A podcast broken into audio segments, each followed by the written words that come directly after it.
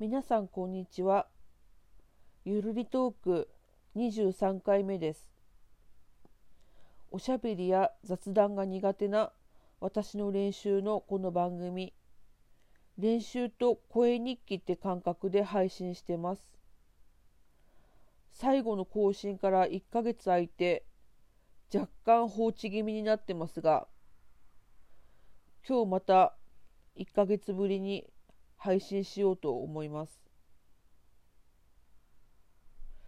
で今日配信しようと思ったのはきっかけがあって先週久しぶりにあの友達に用事があって LINE をしました今回は用事があったので LINE しましたが相手が誰であっても LINE でさえ送るのに躊躇します。今送って忙しいかなとか迷惑かなとか考えてなかなか遅れずにいるんですよね。あの相手の顔色を伺う、まあ、癖ですよね。まあ、こんな時にも出てきます。で今回はあの LINE をお互い何往復かできたんですけどこの時にあの配信アプリのスプーンの話になったんですよ。友達が私にスプーンをしないかって言ったのかな。あの私がラジオを始めるにあたって実はスプーンでやるのも考えたんですよね。でもスプーンは若いユーザーが多いって聞いて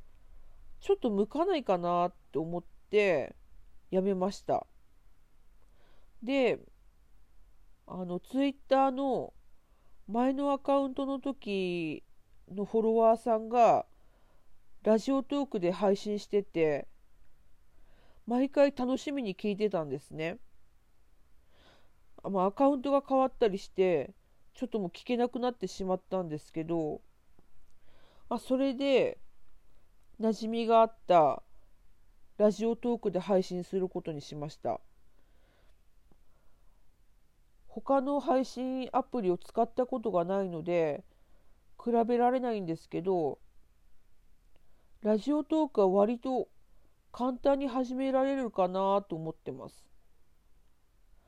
あのツイキャスも最近はちょっと全然聞かなくなったんですけどなんか難しそうかなっていうのとあと生配信がなんか抵抗があるっていうか、まあ、自信がないっていうか、まあ、苦手で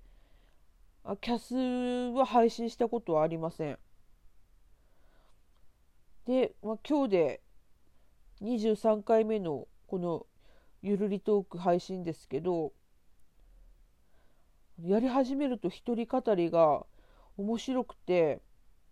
まあ、ちょっと放置気味にはなってるんですけどあの、まあ、ブログとツイッターが優先でですね。であと今日の訪問看護であの私はメンカメンタル疾患があるので訪問看護を利用して看護師さんに来ていただいてるんですけどまあ、なんでか SNS の話になってでラジオを配信してるんですよってことを、まあ、初めて話したんですよね看護師さんに。したら「へえ」って驚かれました。はい、で私は、まあ、ブログとツイッターもしてるんですけどブログは読むのに、まあ、数分かかりますよね。でツイッター文字制限があります。でラジオトークは最大12分だと思うんですけど12分丸々話したことは1回もないですし、まあ、ラジオはこう何かをしながら聞くとかができるから、まあ、ラジオいいなって思ってます。私はラジオはこう交流目的というよりはあくまでもおしゃべりや雑談の練習に使ってます。ただその友達が推してるスプーンもあちょっとよくわからないんですけどまあなんかいろいろできそうですよね。だからまあ自分に合うアプリを見つけて、まあ、楽しめたらいいですよね。はい。では久々でしたが最後までお聴きいただきありがとうございました。